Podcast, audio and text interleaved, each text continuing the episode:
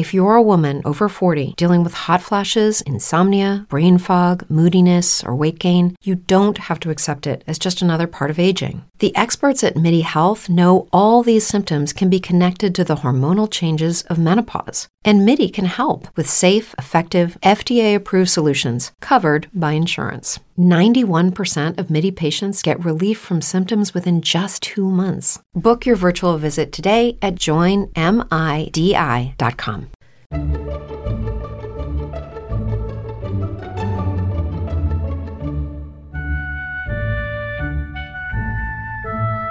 Bienvenidos a Trasteando en la Escuela con Marta Ferrero.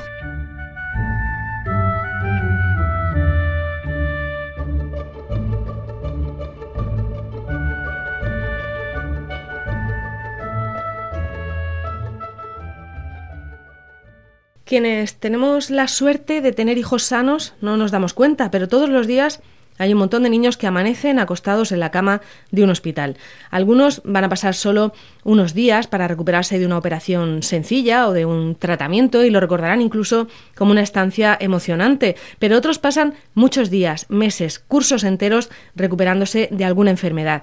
Y todos esos niños, los que van a pasar solo un día y los que tienen que estar más tiempo, necesitan maestros, necesitan seguir formándose, sobre todo aquellos que van a estar más tiempo, porque para eh, su recuperación sería terrible que al volver a su vida normal además tuvieran que asumir una repetición de curso o una desconexión con sus amigos de siempre. ¿Y cómo es dar clase en un centro hospitalario? ¿Qué metodología se puede seguir con niños que están pasando por un momento duro? Vamos a ver si conseguimos respuesta para estas preguntas con la invitada de hoy. Para descubrirlo, hemos llamado a Ana Ferrer, que es la directora del equipo de atención educativa hospitalaria y domiciliaria en la región de Murcia. Ella se encarga de coordinar a los maestros que trabajan no solamente en el Hospital de la Risaca, donde está centralizada esta unidad, sino en otros tres hospitales de la región de Murcia y atienden a todos los niños que amanecen ingresados en esos hospitales. Vamos ya con la entrevista de Trasteando en la Escuela. Ana, buenos días. Hola, buenos días. Muchas gracias por invitarme a estar con vosotros. Bueno, yo tengo mucho interés en que le contemos a la gente cómo funciona esto de dar clase en, un hospital, porque, eh, bueno, habrá niños que tengan una estancia muy corta, niños que tienen, eh, pues por desgracia, un tratamiento que a lo mejor les obliga a estar ingresados durante mucho tiempo. En fin, eh, exactamente a qué tipo de niños o a qué tipo de situaciones es a las que atiende este, este equipo de atención educativa, Ana. Pues mira, nosotros atendemos a todos los niños en edad escolar que están en el hospital, porque todas las mañanas sacamos el listado de los niños ingresados, de los que han llegado nuevos esa tarde, ya esa mañana son nuestros. Nos presentamos, les informamos dónde está el aula, si no hay aula vamos a su habitación y sí que tenemos establecido un protocolo de trabajo dependiendo de si el niño va a estar una corta, una media o una larga estancia, que es diferente la actuación que vamos a realizar con ellos. Eh, por ejemplo, vamos a imaginarnos un, niño que tiene que ser operado de apendicitis, que es una estancia relativamente corta. Eh, con ese niño, ¿qué, podéis hacer? Prácticamente es mm, entretenerle casi, ¿no? Tenerle ocupado. Madre mía, si te escuchan mis compañeros, ya me vas a dejar. ¿Me la cargo ya? ya yo te la cargo, yo te la cargo. En un minuto y medio de entrevista ya me la cargo. Porque nosotros somos maestros. Ya hay otras actividades de entretenimiento, como puede ser el pupa clown, como pueden ser otro tipo de actividades. Nosotros somos maestros y nuestra labor es aprender de todo y con todo. Y si vamos a estar un día, medio día o tres días en el hospital y vas a poder estar en el aula hospitalaria o el maestro está contigo, te puedo asegurar que vamos a aprender. Trabajamos por microproyectos eh, que tienen relación a nuestro trabajo de todo el año, que establecemos un eje temático que tiene que ver con nuestro certamen literario. Este año estamos trabajando en superhéroes y hemos paseado a los superhéroes por la geografía mundial, por las matemáticas, todo contextualizado. Entonces trabajamos micro, microproyectos de un día para aquellos alumnos que están poquito tiempo y luego proyectos de dos semanas y luego el proyecto general de año entero. Y ahí enlazamos con los días temáticos. Cada día en nuestro hospital se trabaja una temática. Los lunes son literarios, los martes son artísticos, los miércoles son científicos, los jueves descubrimos el hospital y los viernes música. Bueno, la verdad es que, aunque no seáis un entretenimiento mm, de esa manera, pero sí que se entretienen con vosotros muchísimo, ¿no? Te puedo asegurar que se les olvida hasta tal punto que vienen a por ellos para llevarlos al quirófano, que no, no me puedo ir, que no he terminado lo que estoy haciendo. La verdad es que... La verdad es que haces un trabajo estupendo. Pero bueno, eh, y, estos niños, eh, claro, luego se vuelven a reincorporar a su colegio y, en fin, y, prácticamente no han perdido días. Pero hay otros que tienen tratamientos muy largos que a lo mejor incluso hacen prácticamente un curso entero o un trimestre con, con vosotros, ¿no? Efectivamente, y estos son nuestros alumnos de prioridad uno. Son los niños de larga estancia, niños, niñas de larga estancia, que sabemos desde el que los ingresan y los diagnostican que se van a quedar más tiempo en el hospital o en atención domiciliaria en casa y nosotros tenemos un protocolo de actuación y es que nos ponemos en contacto con su centro y les informamos de que el alumno va a permanecer ingresado una larga estancia. Le mandamos un, un informe para que nos hagan las adaptaciones curriculares correspondientes y además de eso nos establecemos una coordinación puntual, semanal y diaria con ellos por el correo electrónico y telefónico. Damos los mismos contenidos adaptados al tiempo que el niño puede estar trabajando en el cole y en el aula del hospital. Y nuestro objetivo es que cuando vuelvan a su clase, a su clase normalizada de su centro de referencia, lleguen igual que estaban sus compañeros, que no sufran ningún retraso porque haya padecido una situación de enfermedad. Claro, porque para, para un niño que ha padecido una enfermedad eh, de este tipo, de larga, de larga duración, si además eh, tuviera, por ejemplo, que repetir cursos, sería ya mm, eh, mucho, mucho peor para él, claro. Sí, sí, mucho. Claro, eso es un agravante para ellos, además a ellos les preocupa ese tema. Nosotros intentamos que el niño en el hospital normalice su situación, aunque no está en un entorno que le es familiar a él, pero la escuela sí que lo es hay un horario, hay unas materias, él conoce los procedimientos, el trabajo, entonces para él el cole es eh, un ámbito normalizado de su vida habitual que está dentro del hospital.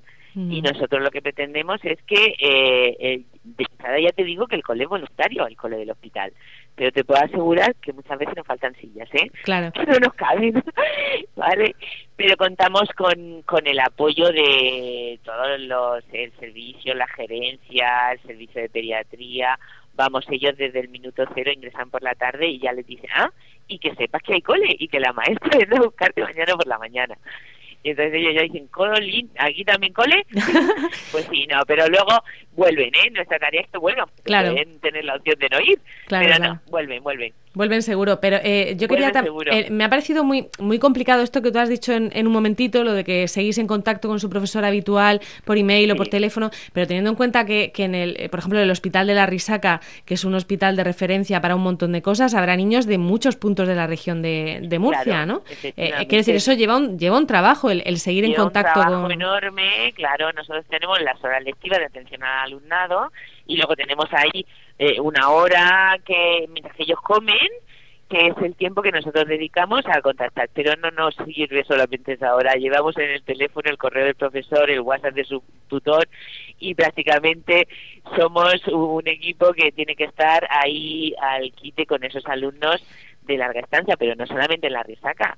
Yo ahora mismo estoy en el Hospital Reina Sofía y aquí atendemos alumnado de larga estancia de la unidad de la UTA, de trastornos de la alimentación y estas alumnas y alumnos que tenemos aquí pueden estar fácilmente como unos tres o cuatro meses ingresados y cuando vuelven un trimestre entero. Claro, claro. Entonces yo estoy en contacto permanentemente, además ya lo hacemos por WhatsApp para ser más rápidos, pasamos los apuntes, pasamos los exámenes con el con su tutor, con, la, una persona de referencia de su centro.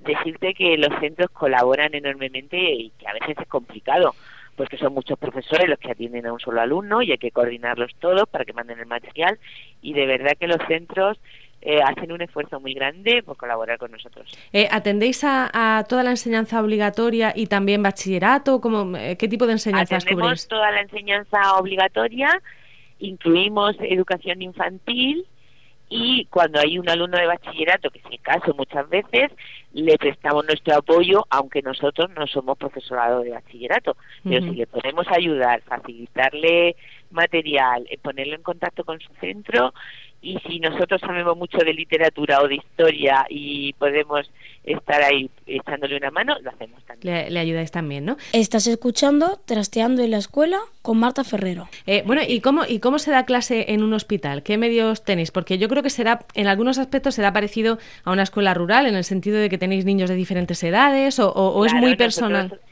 no, nosotros trabajamos por servicios. En el servicio de pediatría, pues todos los niños que están ingresados en pediatría entre 3 y 11, 12 años se atienden todos conjuntamente, independientemente de la edad que tengan.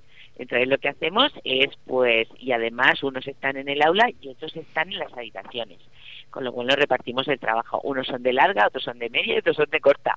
Jugamos ahí con un montón de variables y lo que hacemos es una actividad de aula, siempre tenemos una actividad del proyecto que estamos trabajando en el aula y luego cuando se termine esa actividad, porque todos se quieren sumar a ella, intentamos que sea lo más atractiva posible, pero basada en el currículum escolar de los niños, es decir, si estamos trabajando los superhéroes del espacio y estamos dando el universo, pues habrá chicos de secundaria que ahonden más profundamente en ese tema y los chicos de primaria y los de infantil a su nivel. Cogemos tres o cuatro niveles diferentemente. Es más, trabajamos un aprendizaje colaborativo en el que los mayores ayudan pueden ayudar a los pequeños. En ese sentido, el maestro tiene ahí un montón de herramientas. Luego tenemos material tecnológico donde los chicos pueden documentarse y trabajar gracias a donaciones y al presupuesto tanto de la consejería como a las dotaciones que hacen los hospitales. y, bueno, imagino que tenéis, como dices, eh, pizarra digital y tal, todas estas cosas, pero... Pizarra digital, tablet, gafas virtuales, llegan ya, llegan ya. Una empresa que la va a donar en un proyecto que se llama Nos vamos de excursión, ya que no podemos irnos de excursión, las vamos a hacer a través de gafas virtuales. Ajá. Y digo, y, aparte de eso, mm, por lo que me cuentas, el aprendizaje sobre todo es basado en proyectos, ¿no? las técnicas, la metodología que utilizáis vosotros. Sí, sí, sí, Trabajamos, nuestro aprendizaje es basado en proyectos. Proyectos que pueden ser, eh, ya te digo, en algunos casos microproyectos, porque la actividad, por ejemplo, llega el día del niño hospitalizado y lo que trabajamos con ellos son los derechos del niño hospitalizado. ¿Y qué vamos a hacer? Pues vamos a hacer un trabajo, vemos con ellos, nos reunimos, el equipo de profesores, vamos a hacer propuestas, trabajamos con los alumnos y ellos también proponen y luego se trata de utilizar todos los recursos para buscar qué producto vamos a sacar y cómo lo vamos a explicar a la comunidad que tenemos allí, a los papás, a los médicos, enfermeros. Ese es el tipo de aprendizaje y de enseñanza que, hacéis allí. Eh, para que nos hagamos una idea, ¿cuántos maestros trabajáis en este, en este equipo en Murcia? Pues en, Murcia y Cartagena, porque Cartagena también tenemos otra aula hospitalaria. Y dependéis del mismo, depende del mismo equipo, ¿no? Sí, el equipo es para toda la región de Murcia y estamos en cuatro hospitales, el Morales, el Reina Sofía, la Risaca y el Hospital de Santa Lucía. Pues para todo eso tengo seis maestros y medio. Seis maestros y medio. Un medio que a ver si es posible que el año que viene sea entero. Madre mía, yo todo lo que me estabas contando de que acuden a cada habitación, me imaginaba un equipo de 20, no sé, mucho mucho más grande. Pues esa es que ya quisiera yo. Ya os gustaría, lo hacemos como mejor podemos, repartimos el luego tenemos una colaboración estupenda del voluntariado Solidarios para el Desarrollo, colabora con nosotros, eh, aunque ellos dependen totalmente del maestro, el maestro es el que pone el plan de trabajo, pero muchas veces, como es de habitación en habitación, no podemos quedarnos todo el tiempo en una habitación, sino los demás niños no podríamos atenderlos. Y los voluntarios nos echan ahí una mano que con nuestras directrices apoyan al alumnado también. Claro. Eh, bueno, entonces, eh, ¿quién, ¿quién, puede ser maestro de un, de un equipo de este tipo? Quiero decir, vosotros sois personas que habéis aprobado la oposición, algunos habréis dado clase en colegios normales. Sí, sí, todos, todos. Y en determinado momento os pedís este destino, ¿no? Pues el, los profesores de aulas hospitalarias somos profesores de centros normales, de CEIS, e de colegios, que en un momento determinado pues salen las plazas de por programas dentro del servicio de atención a la diversidad y entonces se pide un proyecto, lo hacemos se valora dentro de ese servicio y año a año, y año a año se valora el trabajo que se está haciendo. Es un programa en el que los profesores pueden decidir si continuar o no año tras año porque realmente a veces es un entorno duro. Claro. Que los profesores estamos acostumbrados a trabajar en centros docentes, pero cuando trabajas en un hospital, el entorno hospitalario es poco diferente y trabajas con sanitario, con personal administrativo, con otros compañeros que yo tengo que decir que son un apoyo y una ayuda siempre, de verdad que sí, pero es un entorno diferente. Entonces tiene que ser algo que voluntariamente uno quiera hacer y que pueda asumir, porque a veces mm, pues ocurren cosas que no son muy duras, claro. Muy duras. ¿Tenéis algún tipo de, de, formación específica para poder tratar con, con niños que están pasando un momento difícil o es algo que se aprende con el día a día? Pues a priori cuando uno llega, yo llevo 23 años, no, no tiene una formación específica, pero sí que hay jornadas de pedagogía hospitalaria, hay jornadas en formación en duelo, entonces este equipo tiene como prioridad eh, formarse en ese tipo de atención, de atención emocional, en el aprendizaje basado en proyectos, en circunstancias especiales y nuestro plan de formación va en ese sentido con el apoyo de la Consejería y de nuestro Servicio de Atención a la Diversidad, que nos facilita el poder acceder a ese tipo de formación. La verdad es que suena como un trabajo muy muy gratificante, muy motivador, pero también a veces muy muy duro. Yo no sé si, si también tenéis vosotros que recurrir a veces a algún psicólogo que os eche una mano cuando os ha pasado algo así muy duro. Bueno, pues eh, nosotros contamos eh, dentro del equipo en el hospital, trabajamos en coordinación con AFAMUR, ya sabes que atendemos como no puede ser de otra manera, los niños de oncología pediátrica. Y aquí trabajamos de la mano con la Asociación AFAMUR y sus psicólogos y el personal que tienen ellos. Y cuando nosotros vemos alguna cosa que no sabemos resolver, siempre están ellos ahí para echarnos una mano. Nosotros lo agradecemos enormemente. Yo, yo me imagino que para muchos niños el, el, tiempo del hospital se les hará eterno y por eso decía yo al principio lo de entretener, porque vosotros seréis también una, una manera de, de no sentirse tan, tan fuera de, del mundo, ¿no? Como decías. Claro, claro.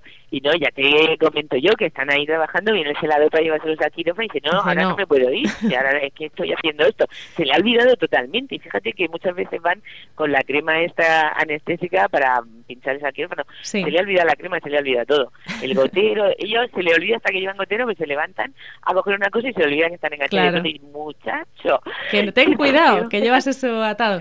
Oye, la, claro, para ellos es un entorno normalizado que ellos conocen y dominan y entonces para ellos al principio les cuesta porque vamos con bata blanca. Bueno, ahora sí, bueno, y es un, es un cole al que toda la pinta rajada, pero digo que es un cole al que uno puede ir en pijama, ¿no? También tiene su No, es un cole al que va todo el mundo en pijama. Exactamente, al que va todo el mundo en pijama. Ana, y, en cama, ¿eh? Claro. Y a veces vamos en cama también, ¿eh? Claro, si no si no se puede de otra manera, bueno, en cama. Si no se puede de otra manera y podemos sacarlos porque vamos a hacer una actividad de música o de arte plástica que queremos juntar a todos y tal, van en cama. Eh, que no quiero que se me olvide, ¿cómo se evalúa? ¿Hacéis vosotros los exámenes? ¿Se lo hacen en su centro? Eh, ¿Depende del tiempo que van a estar allí? ¿Cómo, cómo se evalúa a estos niños? A ver, eh, la evaluación siempre, la evaluación y el currículum de trabajo que, y el programa que tienen que llevar a cabo los niños depende siempre de su centro de referencia. Entonces son ellos los que nos mandan el examen, es a ellos al que le hacemos la devolución y son ellos los que valoran. Vosotros simplemente les habéis ayudado, les habéis formado y le, y le vigiláis en ese examen, ¿no? Efectivamente, el profesor habla con nosotros y nos pregunta las condiciones y cómo se ha hecho y todo, pero tienen que evaluar ellos, que es en el centro de referencia. Bueno, o sea que se quedan con un recuerdo estupendo de vosotros porque ni siquiera le ponéis nota, ¿no? Digo yo. claro, claro, se quedan con nosotros siempre que vuelven al hospital. La anécdota es que van a consultas, a lo mejor una revisión tienen que ir al médico, pero pasan primero por allí, por el aula, a saludar. Hola, señor, y nos dice el personal sanitario, dice, claro, como vosotros sois los buenos, no pincháis ni cortáis. Efectivamente. Muy bien.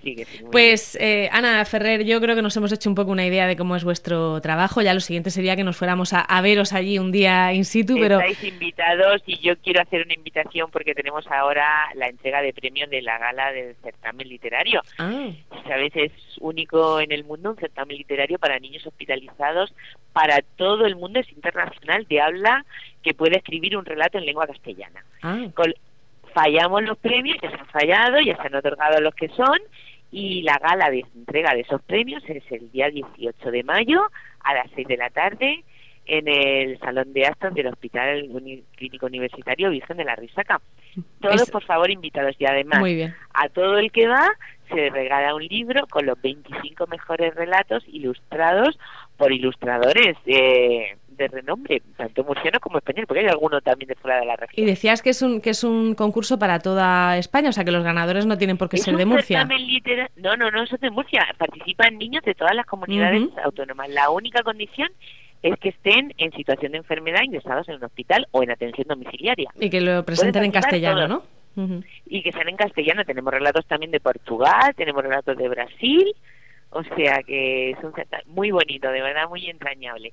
El libro se sacó un libro con los 25 mejores relatos que no se vende, que solamente se entrega a las personas que vienen a acompañarnos a la gala porque lo financia la Consejería de Educación, entonces hay una limitación de presupuesto y son, en fin, para los que van a recoger el premio, los familiares y los que nos acompañan en la gala.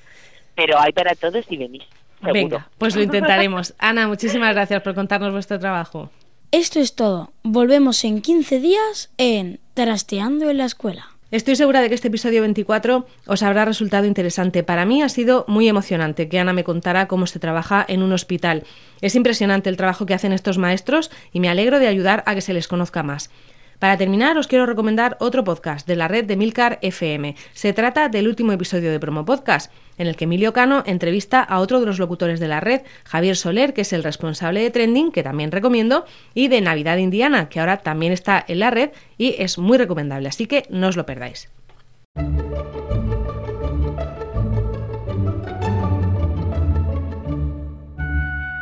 Tienes más información en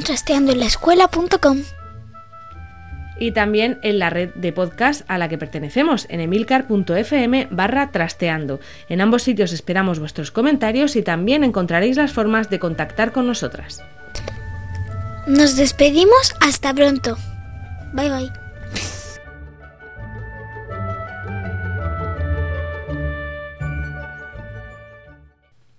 Hey guys, it is Ryan. I'm not sure if you know this about me, but I'm a bit of a fun fanatic when I can. I like to work, but I like fun too. It's a thing. And now the truth is out there. I can tell you about my favorite place to have fun Chumba Casino. They have hundreds of social casino style games to choose from, with new games released each week. You can play for free anytime, anywhere and each day brings a new chance to collect daily bonuses. So join me in the fun. Sign up now at ChumbaCasino.com. No purchase necessary. BGW. Void were prohibited by law. See terms and conditions. 18 plus.